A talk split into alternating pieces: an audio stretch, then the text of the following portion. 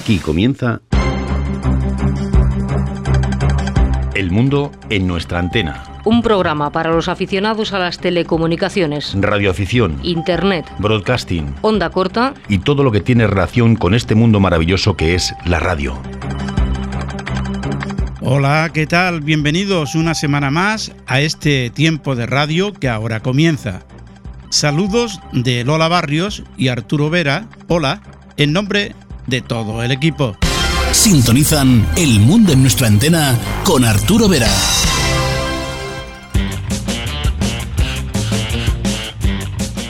Y todo el equipo de colaboradores que semana a semana prestan su tiempo a informar, entretener, en definitiva, a darlo todo por esta causa que es la radio.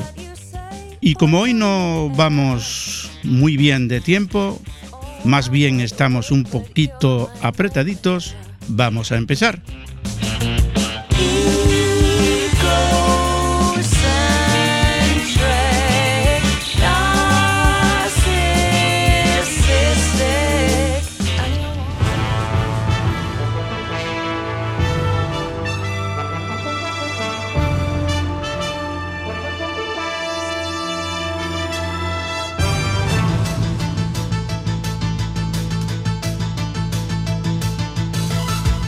Los radioaficionados prueban las comunicaciones ante el impacto de un meteorito. La Unión de Radioaficionados Españoles, URE, cuenta con el departamento en CON para hacer frente a situaciones de emergencias. Amplía la información José Vicente Fábregues. Los radioaficionados de Ceuta participaron en un simulacro de emergencias que, en caso de que ocurra cualquier eventualidad de esta naturaleza, el colectivo esté preparado para hacer frente a la contingencia. Su asociación, la Unión de Radioaficionados Españoles URE, cuenta con un departamento que se denomina EMCOM, y cuyo objetivo es mantener las comunicaciones a través de la radio en situaciones de emergencia. El ejercicio desarrollado consistía en la simulación del impacto de un meteorito en el centro de la península ibérica y las zonas sin suministro eléctrico a causa de la catástrofe recibirían la ayuda de los radioaficionados. Dentro de este supuesto, el asteroide dejaba incomunicadas a las Islas Canarias puesto que los principales nudos de comunicación también se habían visto afectados y por tanto no podían establecer contacto familiares, amigos ni instituciones. A través de la frecuencia que tiene asignada EMCOM, el equipo de Ceuta ha controlado la red de emergencias y se han ido haciendo presentes multitud de radioaficionados no solo peninsulares, sino también de Europa la familia de radioaficionados de Fernando, un español en el Congo. Fernando Rodríguez Arroyo, un trabajador de la ONU en el Congo, que además es radioaficionado. Por su trabajo viaja un montón y siempre lleva consigo su emisora y pide licencia para emitir. Fernando explica que siempre va acompañado de su emisora para que cuando puede contacta con otros radioaficionados. El mundo de la radioafición no es tan grande no es del todo difícil localizar a los amigos por las ondas.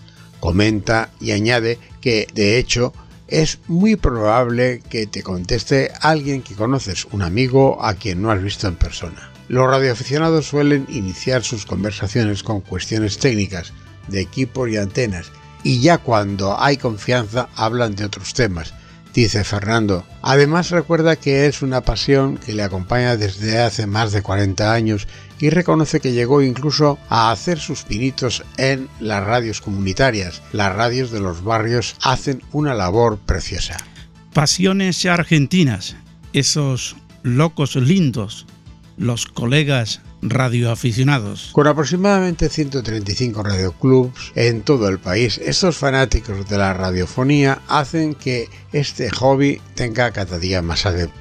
La comunicación nos atropella de distintas maneras y en todas sus formas, desde un simple teléfono celular hasta el satélite más lejano que transmite a la Tierra millones de datos por día. Un ejemplo son aquellos que hasta hace poco vimos transitar el cielo en fila india en la noche más abierta y nos seguirán sorprendiendo. No vaya a creer que son ovnis. Pero hay detrás de todo ello otros sistemas para contactarse, lejos del codiciado WhatsApp. A través de sus HIDs o bases, con antenas de todo tamaño, algunas le hacen cosquillas a las nubes. Un grupo de personas se comunican así con cualquier continente. Son los radioaficionados. Es un hobby y servicio de la comunidad. La última alternativa en situaciones de emergencia cuando, por ejemplo, Internet se caiga, ¿se imagina lo que ocurrirá? Son también un grupo de locos lindos que arreglan en sus laboratorios los más sofisticados y no tanto equipos de transmisión. Deambulan por esos pasillos en la camaradería, la solidaridad y gente dispuesta a enseñar hasta el enigmático código Morse. Y la paciencia es la protagonista. Allí se juntan personajes varios. Hay programadores, electricistas, sateliteros y otros que alquimistas de alma levantan de los containers la chatarra para convertirla en componentes. El año pasado, del Buenos Aires Radio Club, ingresamos 16 nuevos radioaficionados. Nos juntamos los miércoles y los viernes después del trabajo como en el fútbol, pero nuestra cancha es el mundo. Los radioaficionados vuelven al TEAR. La sección comarcal de la URE transmite con un indicativo especial desde el cuartel de batallones para difundir la fecha. La sección comarcal de la Unión de Radioaficionados Españoles URE ha vuelto a las instalaciones del Tercio de la Armada para sumarse una vez más a la conmemoración del aniversario de la creación del Cuerpo de Infantería de Marina de la que se cumplen en este mes de febrero 483 años. Miembros de la URE trasladaron equipos y antenas a las instalaciones del TEAR, donde radican algunas de las principales unidades del prestigioso cuerpo para transmitir desde allí y ayudar a difundir el aniversario de la infantería de Marina. Para ello contaron con un indicativo especial, EG7FIM, que ha sido autorizado para varios días de febrero. Radioaficionados transmitiendo con el indicativo especial desde el tercio de la Armada TC San Fernando. La activación de este indicativo en el denominado cuartel de batallones se llevó a cabo en la banda de 40 metros en modos fonía, Charlie Whiskey y también por repetidores de la sección C4FM digital. La sección comarcal de la URE ha promovido ya en varias ocasiones anteriores varias actividades similares coincidiendo con aniversarios de la Armada, como ocurrió con el 75 aniversario con la Escuela de Suboficiales con motivo de su aniversario o con el buque escuela Juan Sebastián Elcano, al hilo de la conmemoración de la primera circunnavegación. Gracias, Vicente.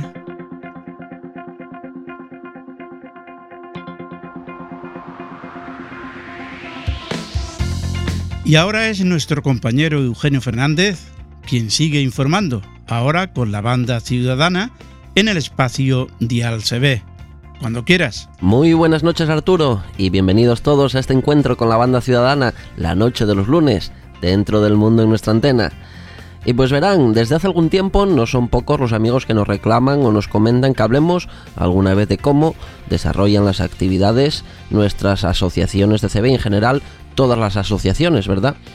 La idea es que muchos de los grupos de amigos que se crean en los últimos años eh, pues se hagan una idea de cómo organizar todo lo que conlleva ponerse al frente de una asociación y dar el paso de legalizar los grupos y asociaciones frente a la administración y verán, quiero aprovechar la ocasión para mostrar el documento que esta semana Manolo Meteorito nos ofrece y que de alguna forma nos proporciona una idea de cómo el grupo Canal 21 Sierra de Madrid y por ende válido para todos los amigos que tienen en mente dar el paso, realizar, realizar sus sesiones estatutarias y donde nos muestran su plan de actividades anual. Todo de la mano de su presidente, Ángel Lugarit. Vamos allá, vamos a darle paso a Manolo y estén atentos.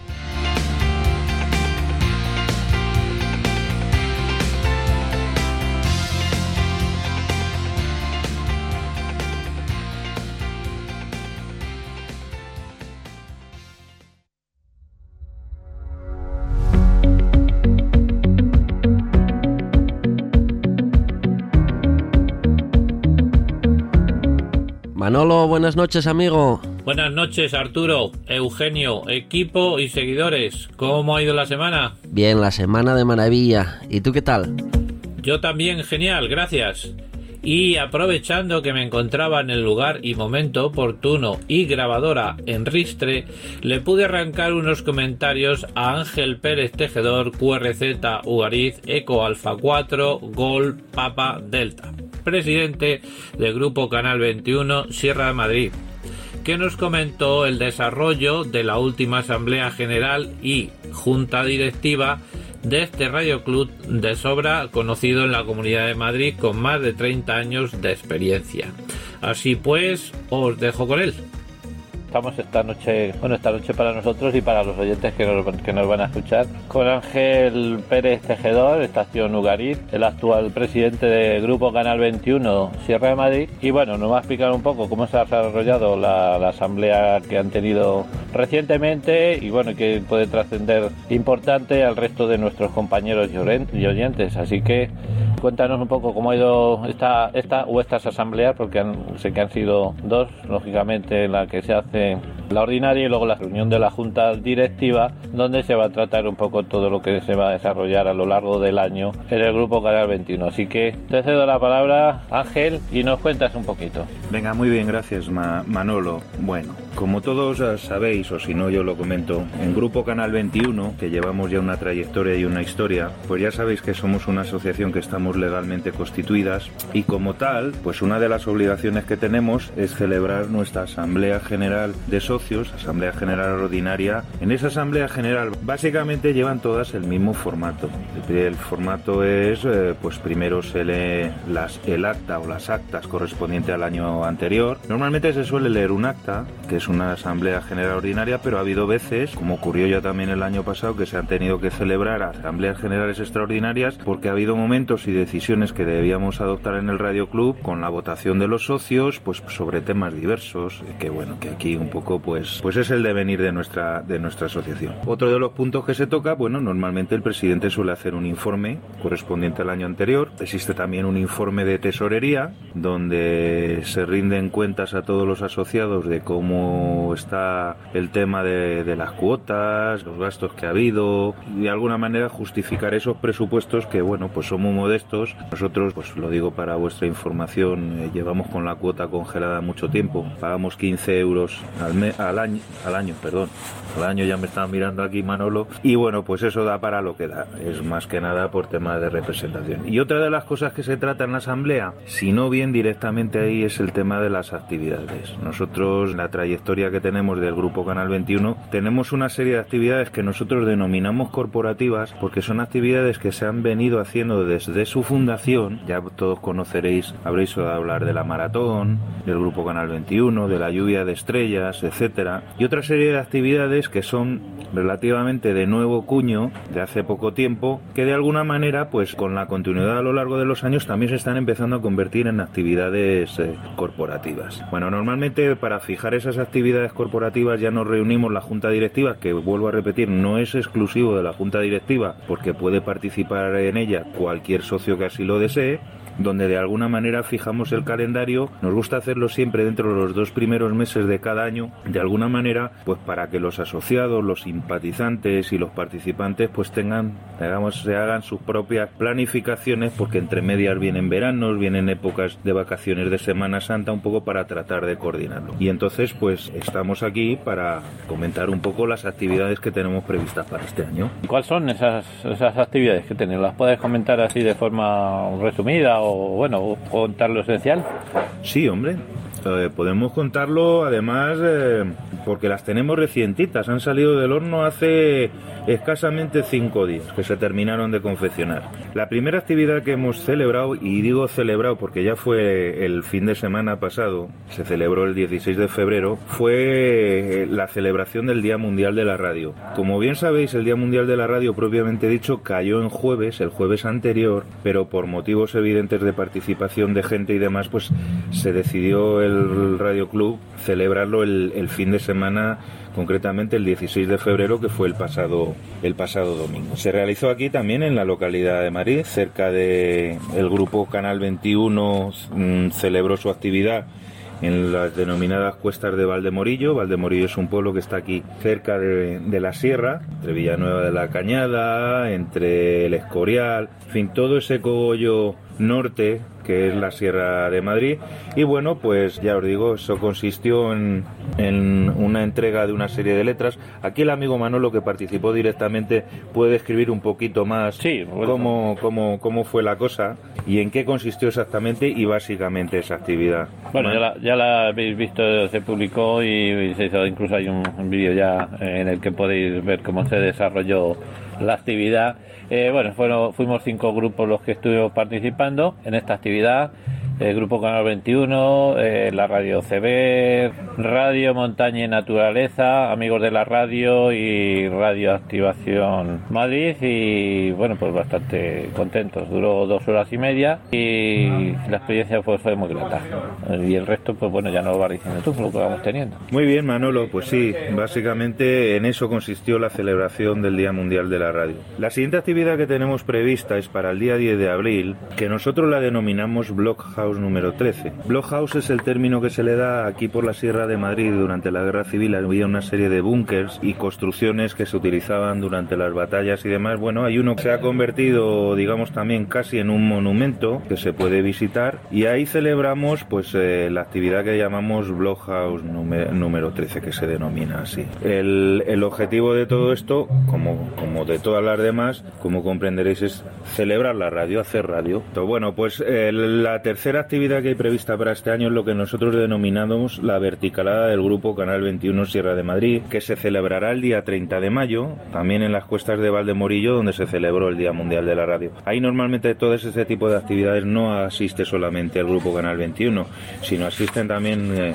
asociaciones colaboradoras y amigos y, y muchos simpatizantes que vienen a visitarnos también. La cuarta actividad que hay prevista corporativa, y esta ya si la conocéis, es la 27 Maratón del Grupo Canal 21 Sierra de Madrid. 27 ediciones llevamos ya de esta actividad que se celebrará el 27 de junio en el Collado de la Mina en Cabeza de Líjar, en el Alto del León. Ese es casi el santuario nuestro del Grupo Canal 21 para celebrar este tipo de actividades. La quinta actividad es eh, la lluvia de estrellas que se celebrará el 15 de agosto del 2020 también, en el mismo en el mismo sitio, porque es un sitio que permite aparte de hacer radio por la altura que tiene, por las condiciones del cielo y la claridad y la escasa contaminación lumínica pues nos permite ver mejor las estrellas, las, las perseidas y todo este y planetas también porque tenemos algún asociado que le gusta el tema de la astronomía y bueno pues nos ilustra con lecciones con sus eh, telescopios y demás y da la verdad que es una jornada muy muy muy muy bonita. La siguiente actividad está prevista ya para el mes de septiembre para, para mediados y es ya con unas fechas recientitas recién eh, enviadas por parte del comité organizador es la conocida Iberradio, que celebramos en Ávila. Esta se desarrollará el día 18 y 19 y 20 de, de septiembre. Es la más o menos a mediados de, de, de, septiembre. Esto es tradicional y se viene haciendo en todos, todos estos años. Esta es la cuarta, me parece, ¿no? O la quinta, va a ser ya la quinta. Creo que la quinta. La quinta, sí. Y luego otra actividad es la típica cena que hacemos de confraternización del Grupo Canal 21. Esa siempre la solemos hacer un poquito antes de Navidad, allá para finales del mes de noviembre. La solemos hacer aquí en Villanueva de la Cañada, que es un poco donde, digamos, tenemos la base, donde nos reunimos, tenemos las asambleas y demás. Y luego otra que está prevista que no pudimos hacer el año pasado es el ejercicio de emergencias que nosotros denominamos CQNC 2020 en este caso. Las fechas están todavía por confirmar porque esas fechas no las marcamos nosotros, el Grupo Canal 21, sino que las marcan un poco la Federación Digital Ecoalfa, FEDIA y la Liga de Asociaciones CB y radioaficionados. Y esto es en grandes rasgos un poco las actividades corporativas que tenemos, porque luego todo esto está salpicado también de otras actividades que se pueden hacer a nivel de socio, a nivel de, de simpatizantes,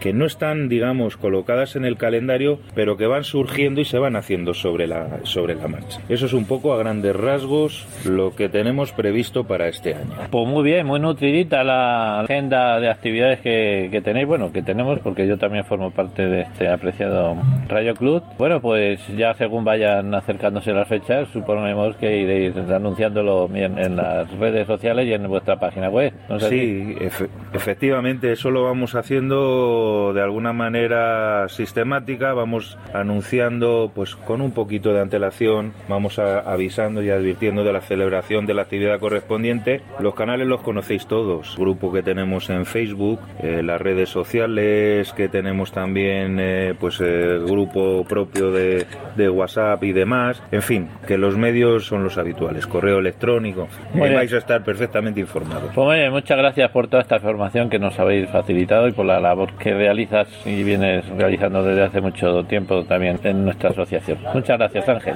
Venga, muchas gracias a ti Manolo y a todos los oyentes y espero que os animéis, salgáis, nos escuchéis y participemos. Venga, un saludo para todos.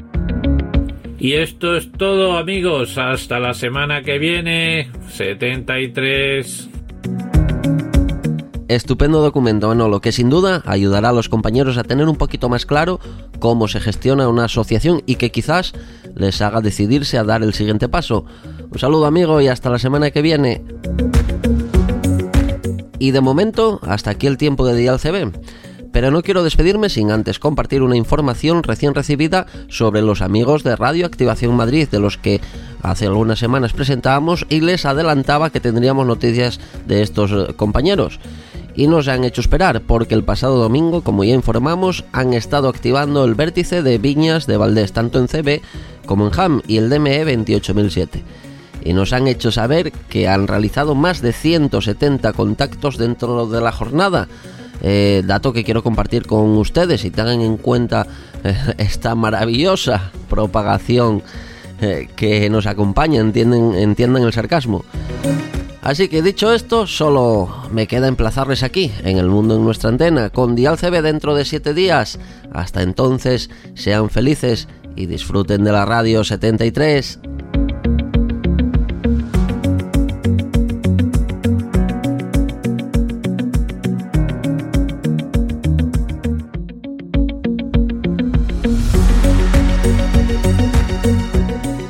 Hasta la semana que viene. Sintonizan El Mundo en nuestra antena.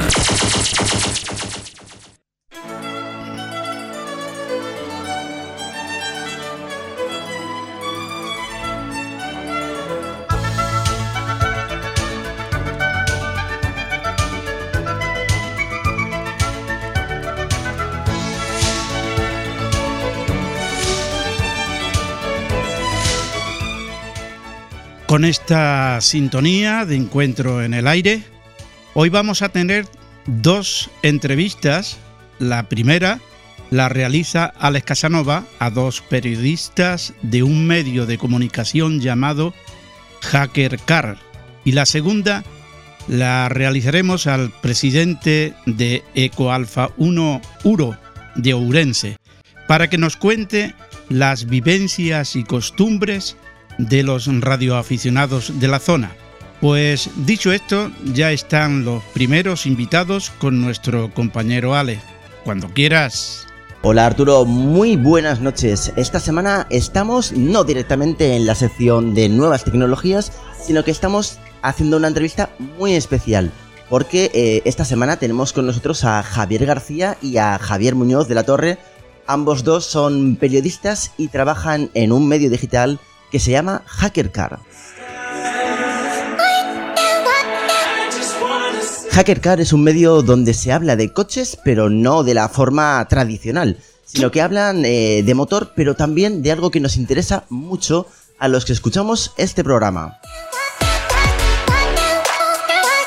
Y es que en HackerCar también hablan de ciberseguridad y de tecnología. Así que por eso esta noche tenemos con nosotros a dos de sus protagonistas. Tenemos con nosotros a Javier García, el director de HackerCar, que lleva más de 20 años haciendo periodismo de motor, y junto a él acompaña también Javier Muñoz de la Torre, que es el jefe del área de ciberseguridad y una de las personas que tiene los mejores contactos con los hackers que están en la revista de HackerCar.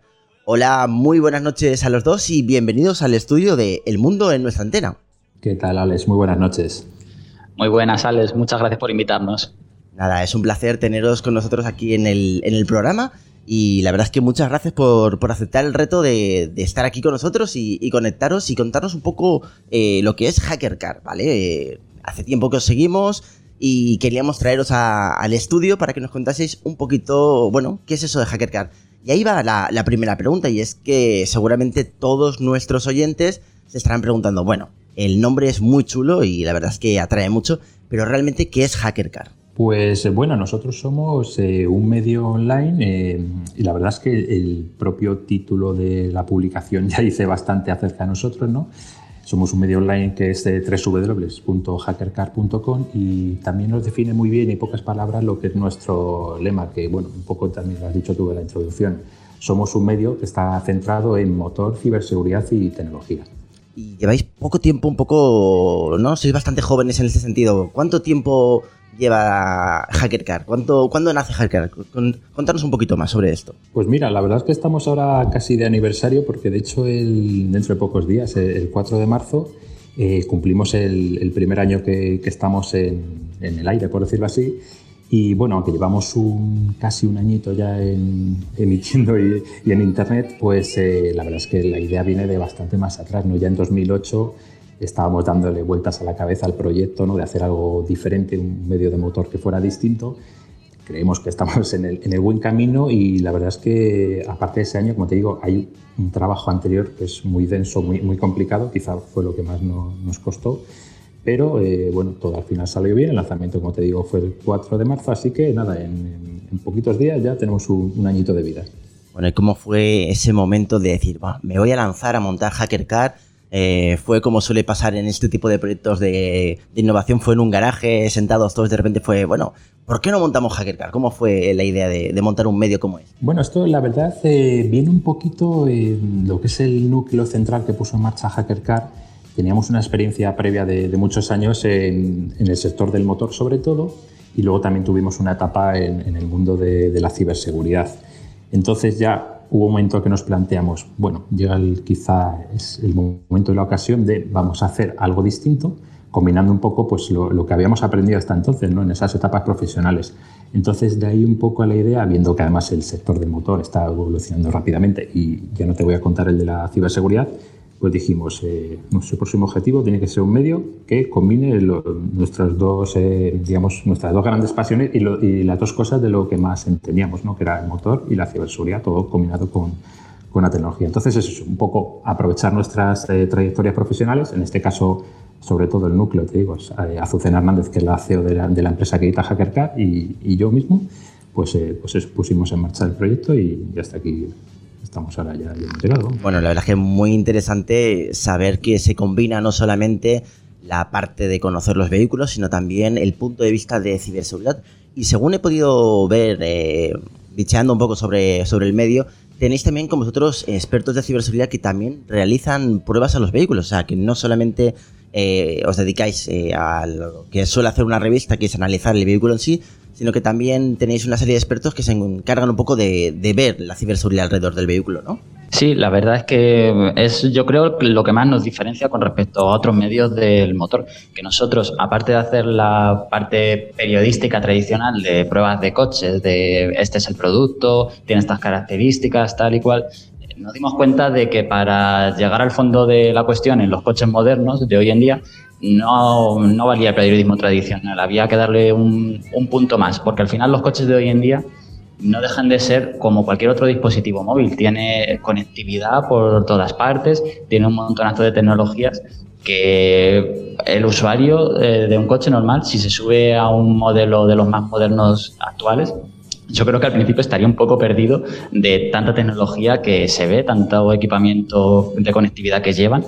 Y, y por eso el, periodi el periodista se quedaba un poco corto a la hora de explicar tanta, tanta novedad, tanta tecnología que equipan los coches. Y ahí es donde entran los, los hackers, los expertos en ciberseguridad, que la verdad es que tenemos la suerte de contar con un equipo muy, muy bueno, cada uno en una especialidad eh, de, de, ciberseguridad o de tecnología, son muy buenos expertos todos ellos, pues nos ayudan y se suben al coche y lo destripan de una forma que no haría el periodista. eh, dice, mira, pues este Bluetooth funciona así y enseñar al usuario un poco cómo sacarle todo el jugo al coche. Porque ya te digo que los coches de hoy en día equipan tantas cosas que se podría perder el usuario de normal. Es muy difícil encontrarle todo y ahí es donde entran nuestros expertos. Eso es muy cierto lo que nos comentas. Al, fin y al cabo, los coches de, de hoy en día cada vez incorporan más electrónica ayudas a la conducción, nuevos sistemas de comunicaciones, aplicaciones móviles para gestionar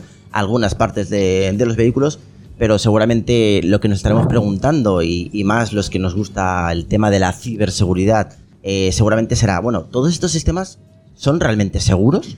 Eh, la verdad es que estas tecnologías eh, sí que tienen sus riesgos. Ya están saliendo varios casos de eh, hackers o crackers que, descubren cosas y en el caso de los ciberdelincuentes, por desgracia, se aprovechan de ellas.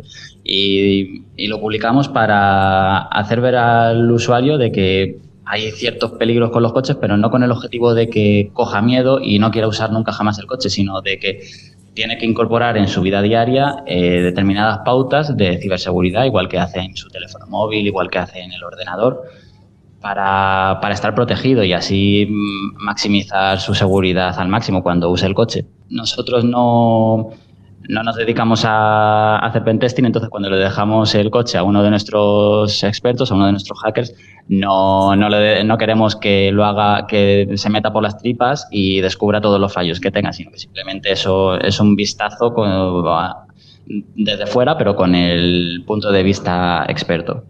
Pues la verdad es que es un enfoque muy acertado y es una buena forma de acercar las nuevas tecnologías eh, que se están implantando en los vehículos pero sobre todo de la forma que lo cuentas, eh, yo creo que lo más destacable es que ayuda a los lectores a concienciarse de, los riesgos del uso de las tecnologías. Al fin y al cabo, los riesgos están ahí, hay que conocerlos. Las configuraciones de los vehículos seguramente nos van a permitir eh, hacer algunos cambios. Y el punto de vista de esos expertos que comentáis, que, no directamente hagan ese pentesting, sino un poco que en la tecnología que llevan los vehículos le acerquen hacia el lector para que comprendan un poco lo que hay, es algo, como decís, diferente y que hasta ahora no, se había hecho. Y si hablamos de conectividad y hablamos también de, aplicaciones y de sistemas de telecomunicaciones, no puedo dejar de preguntaros cuál es vuestra visión de cuáles son las tendencias de futuro que se están implementando en las marcas. Pues la verdad es que está pegando, estamos ahora mismo en un punto en el que el coche está cambiando radicalmente tal y, cual, y como lo concebíamos. Antes era simplemente una forma de desplazarse de un punto a otro y ahora no, ahora gracias a la conectividad, hiperconectividad, podría decirse que vamos a llegar dentro de, casi nada. El coche va a ofrecer muchos servicios a bordo y las marcas ya se están dando cuenta de ello, van a, están aprovechándolo para sacar también partida en forma de negocio. Y, por ejemplo, están llegando ya acuerdos en Estados Unidos, el fabricante Chevrolet ha llegado a un acuerdo con una franquicia de pizzerías para ofrecer a través del sistema multimedia una forma directa de encargar una pizza y tú te acercas eh, y nada más que la tienes que recoger. Desde el propio sistema multimedia del coche puedes encargarla, hacer el pago porque ya están metidos tus datos bancarios en, en el equipo informático y simplifica la compra al máximo. ¿Qué me estás contando? O sea, ¿me quieres decir que voy a ir conduciendo y le voy a decir al coche, eh, quiero una pizza de pepperoni, cuatro quesos y no sé qué, y la voy a recoger en 10 minutos? ¿Y me la van a preparar? Tal cual, sí, sí. Tú solo tienes que acercarte al servidor del automóvil, a la ventanilla, para, para recogerla. Bueno, es que esto me, choca tanto porque eh, en mi primer viaje a, Estados Unidos, una de las cosas que más me llamó la atención, eh, ya lo habíamos visto en las películas, pero era que los americanos todo lo hacen desde el coche. Entonces, al contarme tú esto, es como que lo han llevado al extremo y han dicho, no, no, es que hasta para pedir una pizza puedo hacerlo desde dentro del coche. Han cumplido como el sueño obeso americano de, hacer todo sin tener que levantarse del asiento. Sí, sí. Y esto solo es el principio, como te comento. Eh, van llegando de momento a cuentagotas las colaboraciones que cierran los fabricantes de coches con proveedores o empresas tecnológicas para ofrecer este tipo de servicios a bordo, pero es el futuro y, más con el coche con, eh, con el coche autónomo, porque a partir de ahora, como el coche autónomo no habrá falta conducir, todo tu tiempo será tiempo libre que, en el que podrás hacer Claro, es, es una combinación perfecta. Tú im- imagínate el coche del futuro. Me voy a pedir una pizza mientras mi coche autónomo me lleva al drive eh, by car para que la pueda recoger y además es que me la voy a comer dentro del coche sin tener que poner las manos en el volante. Es el sueño americano. Claro, yo creo que ahí, eh, a raíz de lo que comentaba antes Javi, esa hiperconectividad que van a tener lo- los coches, esa tendencia que estamos viendo, que cada vez el coche está más conectado con todo lo que rodea, eso es que va a ser, eh, tiene que ser básico, ¿no? Que el coche, digamos, que pueda ver, pueda dialogar con todo lo que hay alrededor de él para que realmente pueda ser un coche autónomo seguro. O sea, necesita, el, coche necesita saber en qué entorno está en cada momento y todo eso solo se puede conseguir con, la- una hiperconectividad eh, extrema, ¿no? Para que, para que la conducción autónoma sea posible y sea segura, evidentemente. Entonces, eh, estamos viendo también, cada vez hay casos de más marcas que, que están ya haciendo proyectos piloto, ya tienen sus coches autónomos circulando, haciendo, eh, acumulando kilómetros. Y, por ejemplo, es que salen noticias todos los días. Ayer, misma, ayer mismo nos llegó una del grupo Jaguar Land Rover, por ejemplo, que uno, uno imagina esas marcas y piensa que son coches grandes, todoterreno, berlina, no, pero lo que nos mandaron fue una cosa, una información muy curiosa de que su coche que están ya en fase piloto van a probarlo en Coventry, eh, pues es un coche urbano pequeñito, parece una cajita y va a ser eh, lo que ellos entienden el coche de- urbano del futuro. O sea, parece una caja cristalada muy pequeñita, muy manejable, completamente eléctrica, completamente autónoma. Y entonces eso, eso demuestra la- lo que te decía, ¿no? que es una tendencia que, ya está involucrando todas las marcas y que, y que yo creo que se va a imponer más, más pronto que tarde, la verdad. Pues sí, y si hablamos de- del coche autónomo, no podemos dejar de hablar la estrella de la, de la conectividad del futuro, que es el 5G. Una tecnología que llega para conectarlo todo, para que los coches también sean dispositivos que estén conectados a ese 5G. Y bueno, eh, aquí vosotros que, que tenéis mucha relación con fabricantes y os llegan, como decís, muchísimas noticias, ¿cómo se están preparando los fabricantes para la, llegada del 5G? Donde, bueno, los coches, las carreteras y todo lo que nos rodee va a estar conectado. Pues sí, la verdad es que el futuro que nos espera en este sentido eh, es apasionante. De momento, mm, como comentaba Javi, los fabricantes ya van dejando pequeños goteos de, de lo que nos espera, pero es que esto ya es el presente y algunos modelos eh, están incorporando tecnologías que con el 5G van a ser total, van a estar democratizadas totalmente. Por ejemplo, eh, Audi sacó el año pasado eh, en el nuevo A4 un equipamiento que posibilitaba conectar el coche con el sistema de gestión de los semáforos de la ciudad. Entonces, al coche le llegaba la información de en qué momento iba a estar el semáforo en verde y en qué momento iba a estar en rojo. De esta forma, eso le sale al conductor en el cuadro de instrumentos cuánto tiempo queda de semáforo en verde, cuánto tiempo queda de semáforo en rojo, según va él circulando, y así puede adaptar su velocidad, acelerando un poco más, acelerando un poco menos, siempre dentro de la velocidad legal, para pillar todos los semáforos en verde. Tú imagínate eso cuando esté estandarizado por todo, en todos los vehículos o en la mayoría de ellos, la fluidez que va a dar al tráfico. No se acabará con los atascos. Eh, y no solo con la infraestructura, que sería en este caso, sino también entre varios vehículos. Por ejemplo, también hay proyectos ya piloto que se están probando de hacer como trenes de camiones en la autovía, que va un, un camión al cual se acoplan los demás.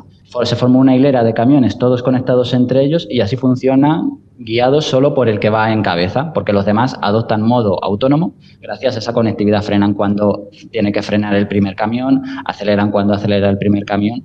Entonces es un futuro que yo creo que de momento parece ciencia ficción, pero que está, está muy cerca, está realmente cerca y eso va a facilitar tanto la seguridad vial como la fluidez del tráfico y muchas otras ventajas. Eso sí, también tiene un riesgo que es que como todo lo conectado puede desentrañar algún problema de ciberseguridad. Pues la verdad es que suena totalmente apasionante, suena a veces a película del futuro, pero como decís, ya no es como, como una película del futuro, sino que hay ya pruebas y hay entornos donde se está haciendo.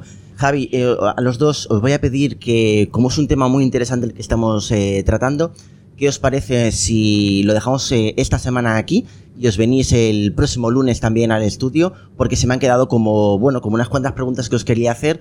Creo que es un tema muy interesante y que nos encantaría volver a teneros con, con nosotros. Así que, si queréis, como el tiempo aquí en la radio es limitado, eh, lo dejamos por aquí esta semana y la semana que viene volvéis y continuamos hablando sobre esto. ¿Os parece? De acuerdo, nosotros encantadísimos de volver al programa, vamos, ha sido un placer. Y repetimos, vamos, en cuanto nos digas.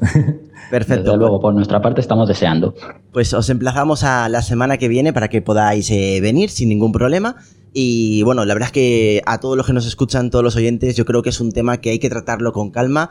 Hay muchas preguntas todavía que hacer, así que lo vamos a dejar esta semana aquí, Arturo, y la semana que viene los traemos de nuevo porque, vamos, me han quedado tantas preguntas relacionadas con nuevas tecnologías, con el 5G, con la ciberseguridad, que hay que contarlo y los dos Javis nos lo van a tener que contar con mucho detalle. Así que, eh, nada, Arturo, lo dejamos aquí y la semana que viene continuamos. Ya puedes encontrarnos en las principales plataformas de podcast, Spotify, iTunes y Google Podcast. Búscanos para escucharnos desde cualquier parte y en cualquier momento. Pues la semana que viene continuaremos disfrutando de estos periodistas que volverán de la mano de nuestro compañero Alex Casanova.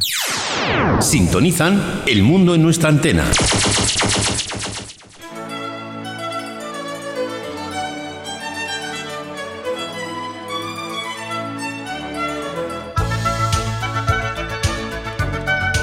Y ahora continuamos con ese viaje que hemos iniciado esta temporada recorriendo ciudades, pueblos, con representación de la radioafición, bien con Radio Club o delegaciones de URE, asociaciones, etc.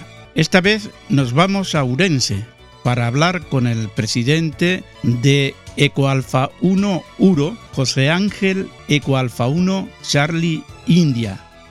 Ángel, gracias por participar en este tiempo de radio. Muy bien, gracias a vosotros por llamarnos. Pues vamos a continuar ese recorrido que estamos haciendo por todo el país, conociendo las sedes de los distintos radioaficionados, ¿no? Las sedes de URE, los radioclubs y, y en este caso eh, la de Ourense que tú presides. ¿Cuántos años tiene ya de vida esta sede? Pues mira, eh, la URO, nuestra asociación provincial, eh, fue creada y registrada en aquel entonces por bueno el negociado de asociaciones del gobierno civil de Orense en el año 1985 por cuatro radioaficionados. En aquel momento pues presentó toda la documentación Gonzalo de la a 1RF y lo acompañaron en ese en esa alta de la asociación pues EA1 Golf Charlie, EA1 Lima Bravo y EA1 JV y esos fueron los creadores de pues mira, hace 40 años, cumplimos este, este año 2020 40 añitos. ¿En qué lugar está esta delegación? Pues desde el año 1996, eh, gracias a un convenio de colaboración con el Consejo de Ourense, la, la URO tiene su sede en Radio Club con indicativo de estación radioeléctrica y a 1 URO en un edificio municipal que fue creado eh, bueno, el edificio data de mucho antes, pero fue convertido en centro cívico en el año 2003 por, por el Consejo. Y está situado en la calle Peña Rey, número 18, y estamos en el segundo piso. ¿Cuándo soléis ir por la sede? Pues abrimos, intentamos abrir todos los sábados del año, excepto que sea festivo, desde las cinco y media de la tarde hasta las eh, 8 de la tarde, más o menos ese es el horario aproximado de, apertura. Es un día de la semana que eh, hemos ido probando diferentes días y es el día que mejor le va a todo el mundo y por eso elegimos el sábado como principal día de apertura. Suelen ir bastante gente, eh, por ser sábado digo, porque las demás delegaciones pues es otro día de la semana, ¿no? Un jueves, un miércoles. Sí, estamos intentando a ver si podríamos abrir también los viernes por la tarde, porque es difícil que un día único a la semana le vaya bien a todo el mundo, ¿no? Entonces, a, ver, habitualmente solemos asistir eh, pues entre 8, 10, por ahí anda siempre el número de, asistentes habitualmente. A veces nos sorprende y aparecen 15 de repente, pero en la media suelen ser sobre 8 o 10. Actualmente, ¿cuántos socios hay en esa delegación? Pues somos eh, ahora mismo eh, casi 80, 80 socios, exactamente 77. El 98% son socios numerarios, con todos los derechos y servicios, y un 2% suelen ser familiares y, o de campaña de captación de URE, que, como sabes eh, es durante un año. Después ya deciden si ser socios numerarios o no. La asociación mantiene un número de socios bastante estable, en torno a los 80, 85 durante todos los años de, bueno, sobre todo en estos últimos 20 años, lo que supone que casi somos eh, la asociación que representa un cuarto del número de radioaficionados de la provincia de Orense, que está en 300, 233 ahora mismo. Las puertas están abiertas para todo el mundo que os quiera conocer, o sean o no radioaficionados. Por supuesto, las puertas siempre están abiertas para cualquier radioaficionado o radioaficionada de cualquier parte del mundo que pase por nuestra ciudad, sea o no socio de URE. Eh, incluso de cualquier ciudadano o grupos de ciudadanos que quieran conocer esta fabulosa afición buscando pues asesoramiento gratuito de cómo realizar los trámites legales para obtener la licencia, la autorización de administrativa de, de radioaficionado. Es más, estamos encantados cuando alguien profano pues se acerca por allí de repente, estando nosotros allí en, en, en la sede inesperadamente para interesarse por ello. En cuanto a equipos de radio, ¿con cuántas unidades contáis? O sea, ¿qué, ¿qué, es lo que tenéis por ahí? Pues desde el año, por ejemplo, creo recordar, sí, desde el 1996 en el que contamos con, con esta sede, intentamos dotar año tras año a la asociación y a su estación colectiva dentro de nuestras posibilidades de toda clase de equipamiento electrónico relacionado con las comunicaciones de radio del servicio de, de aficionados. Tenemos 50 metros cuadrados bastante bien aprovechados en el Radio Club y lo hemos dividido en varias secciones bien definidas. Por un lado tenemos el gran mesado de unos 5 metros de, destinados a, a, mesas de radio. Contamos con un Kembo TS2000 que no solo operamos in situ, sino que también tenemos un servicio de conexión remota para los socios que pueden manejarlo desde sus QTHs uh -huh. a través del software Remote Hams. Tenemos también un TS870 que principalmente usamos para bandas de bajas de 40 y 80 metros y hemos añadido recientemente en estos últimos años dos racks de comunicaciones que nos permiten llevar en caso necesario una completa estación de radio aficionado a cualquier evento portable de forma autónoma. Uno de los racks lleva equipos analógicos digitales, intentamos cubrir la, la necesidad digital en, en, los tres modos principales que tenemos digitales y otro pues que está dotado de equipo de HF, un Kenwood, un Icon 706, MK2G y un Kenwood TM710 con APRS. Creo que has nombrado a los que fueron los primeros en, en estar ahí en esa en esa sede. Eh, ¿Te acuerdas del primer presidente? Pues en cuanto al primer presidente, como hace 40 años, mmm, yo sé que Belay con, eh, fue el que presentó la documentación en, el, gobierno civil de aquella época, pero mmm, me acaba de comunicar uno de los que eh, formalizó con él esa creación de la asociación, que aunque él presentó todo, pues que el primer presidente fue eh, Félix Vidal e a uno Lima Bravo.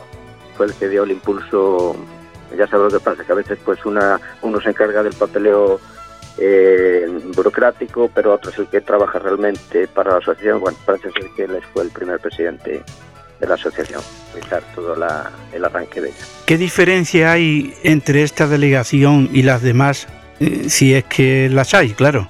Bueno, eh, efectivamente, eh, quizás la diferencia principal entre una asociación y otra ya no solo es el, eh, vamos a ver, hay un común factor de diferenciación que no debe existir, que es el, remar juntos como colectivo para el bien de, la radioafición y de, de, una asociación en particular. Quizás eh, lo que dif puede diferenciar unas de otras pues es el tener una sede tener una sede pues te da mucho juego para, para crear un vínculo de unión entre los socios, para atender pues gente de la calle que venga también a interesarse y quizás esa sea la gran diferencia que pueda haber a nivel operativo, digamos, uh -huh. de, de, poder hacer actividades, de reunirse para intercambiar experiencias, creo que esa es la única que puede existir. Uh -huh. Vamos con las actividades. ¿Recientemente habéis realizado alguna? Pues sí, eh, el año pasado eh, realizamos una actividad muy interesante en la población de Bande, que fuimos a activar con, precisamente con esos racks portables y antenas de, todo tipo que montamos allí por la mañana en, en Bande, en, en, un asentamiento romano que se llama Aquis Kerkenis. Ubicamos la estación en la biblioteca, al lado del centro cultural que hay allí, y realizamos 500 contactos con estaciones de todo el mundo. Eh, realizamos una cosa especial muy bonita con los integrantes de la estación y fue así un poco eh, la última que realizamos así con, con buenos resultados. ¿Y para el futuro tenéis previsto alguna actividad o evento? Pues en el futuro, el futuro eh, seguiremos eh, cuando el tiempo lo permita, porque muchas veces las actividades dependen un poco del, de juntarnos unos cuantos socios y en la vida que tenemos actualmente pues es a veces complicado, pero siempre que el tiempo lo permita, en las obligaciones que tenga cada uno, pues seguiremos realizando este tipo de actividades, incluido, incluyendo como novedad, eh, vamos a intentar en los próximos cuatro años hacer un acercamiento a, a diferentes concellos de nuestra provincia para realizar alguna actividad cultural de, cada zona eh, relacionada con algún monumento histórico o alguna actividad de concursos mm, que todos conocemos a nivel nacional o internacional y añadirle a esa activación pues una charla amena y divulgativa sobre la radioficción para mm. llamar a la puerta de cualquier persona que quiera sentirse atraído por por esta común afición que tenemos. Principalmente, por supuesto, a la gente joven, pero para cualquier... Al hilo de este comentario, ¿hacéis alguna actividad cara a la gente de la calle, a la gente de a pie? Pues mira, hace años es que yo llevo de eh, metido en labores, digamos, de, eh, administrativas de la asociación. Yo ya fui secretario de antiguos presidentes, luego fui vicepresidente, ahora presidente desde hace siete años. Y pasamos por diferentes épocas, ¿no? Y te puedo decir que eh, hace ya bastantes años, bueno, bastantes, ahora 15 años, hicimos una muy muy reconocida en frente a la subdelegación del gobierno. Montamos allí una estación en pleno centro de Orense, en una carpa, con, con unas mesas eh, pues llenas de equipos de, de radioaficionado. Montamos un dipolo entre el gobierno civil y, y el parque de San Lázaro y fue muy, muy bien acogida por la gente. Se paraba a mirar lo que hacíamos, nos preguntaba. Luego otra muy interesante fue en la feria de muestras Mm, Expo Urense, que se llama, la Feria de Muestras de Urense. Tras su creación, pues eh, allí estábamos siempre los radioaficionados, montamos allí una, una torreta y una antena directiva estable en la propia feria de muestras y cada vez que había alguna exposición, pues allí estábamos en un stand eh, operando una tarjeta especial con motivo de esa feria. Fueron así las más destacadas en cuanto a actividades en la calle. ¿La gente de Urense en general sabe lo que es un radioaficionado? Hombre, mm, pues creo que sí, aunque no, no he ido preguntando ni haciendo una encuesta ya. a la gente, pero quizás la mayoría de la gente profana tiene una referencia eh, proveniente del boom de los años 80 de los equipos de banda ciudadana y no tiene datos para distinguir entre eso y el gran campo de experimentación y de uso de bandas de frecuencia que se abre al hacerse radioaficionado y lo que esto significa. Pero por eso es mm, importante dar a conocer esta afición al público general, pero bueno, en su justa medida, sin pasarse tampoco, porque nos gusta ser un poquito, digamos, estar ahí funcionando, pero tampoco estando machacando a la gente, ¿no? Yo siempre dije que el radioaficionado el radioaficionado tiene que gustarle la afición. No puede forzar a nadie a entrar si no quiere. Si no ves que no le pica el gusanillo, pues eh, déjalo ahí. Pero el mostrar lo que hacemos y de forma seria, pues siempre es interesante. ¿Sabe si esta delegación ha vivido alguna experiencia digna de reseñar? Pues sí, sin duda la experiencia más importante que quedará grabada por mucho tiempo en la mente tanto de los radioaficionados que que participamos allí, como de los de toda España y por supuesto de los niños, padres y autoridades que participaron en ello, fue sin duda el primer contacto que un colegio de nuestro país efectúa con la Estación Espacial y con el astronauta Pedro Duque en el año 2003. Está bien. Se encargó de la parte técnica del montaje, de la estación de radio, las antenas de seguimiento, de la ISS, con el montaje de una torre pues, bastante alta, de unos 18 metros de altura, que sobrepasara el techo del colegio. Y con la y con la inestimable colaboración del Consejo que, que subvencionó eh, gran parte del material de radio que necesitamos para, para esa actividad. Se acondicionó la sala, una sala amplia del colegio, que era el comedor, pero lo convirtieron en, la verdad, con la colaboración del Consejo, lo convirtieron en, en casi, podríamos decir, un plató de televisión. Eh, participaron 16 alumnos seleccionados entre varios colegios públicos de, de la ciudad a través de un concurso de temática relacionada con el espacio. Y la verdad es que se creó un clima de espera y de tensión previa y un clima final de alegría cuando por primera vez escucharon la voz de Pedro Duque por radio, que eso fue indescriptible. fue un hito histórico en la radiación española porque era la primera vez que se había hecho claro. este evento con un colegio público. Bonita, bonita experiencia. ¿Tenéis alguna ayuda por parte de la administración? Pues mira, desde que eh, desde los, en los archivos que tenemos, eh, la primera vez que sabemos que hubo una subvención fue de la Diputación, de la de Diputación de Orense hace muchos años, para el montaje e instalación de una torre y un repetidor. Y también, por supuesto, en el año 2013, en en el contacto de Pedro Duque, que también nos financió el Consejo pues todo el material de radio que, que, le dijimos que era necesario para realizar ese evento. Desde, aparte de esto, pues nunca más tuvimos ni solicitamos ninguna más, ninguna subvención. Además de pertenecer a URE, ¿estáis vinculado a otra organización? Eh, pues no, eh, solamente estamos integrados en la estructura nacional de URE como asociación provincial eh, por ser la, la, mayoritaria en España. Mm, lo que sí pertenecemos muchos de los socios y colaboramos es con la red de emergencia de, de España, con la REMER. Y puntualmente, bueno, con algún convenio que podamos hacer con, con otras asociaciones. Háblanos de esa página web que es la envidia de muchos. Bueno, eh, la página web que tenemos desde hace ya muchos años. ¿Qué podemos encontrar? Está, está, bueno, tenemos muchas referencias de todas las partes del mundo, sobre todo de habla hispana, de que les gusta mucho la forma en que se lleva. Eh, la verdad es que el trabajo que hace eh, su webmaster, Ecocharliuno Alfa Mayaco Fernando, pues es encomiable porque dedica muchas horas a, a mantenerla, porque una página web, pues eh, lo bueno de una página web que funciona es que esté al día. cada cada poco tiempo. Si es al día pues perfecto y, y, y logra hacerlo no con mucho mucha dedicación. Eh, podemos encontrar pues bueno tal como dice en su título a la entrada 100% radioficción ahí podemos encontrar pues una variopinta eh, muestra de lo que puede ser la radioficción eh, de todo ese es el, el resumen podéis encontrar todo lo que la conozcáis o queráis conocerla pues todo lo referente a cualquier faceta de la radioficción. ¿Nos puede decir la dirección para que el que tenga curiosidad que, que la note? Pues sí, la dirección es www.ea1uro.com.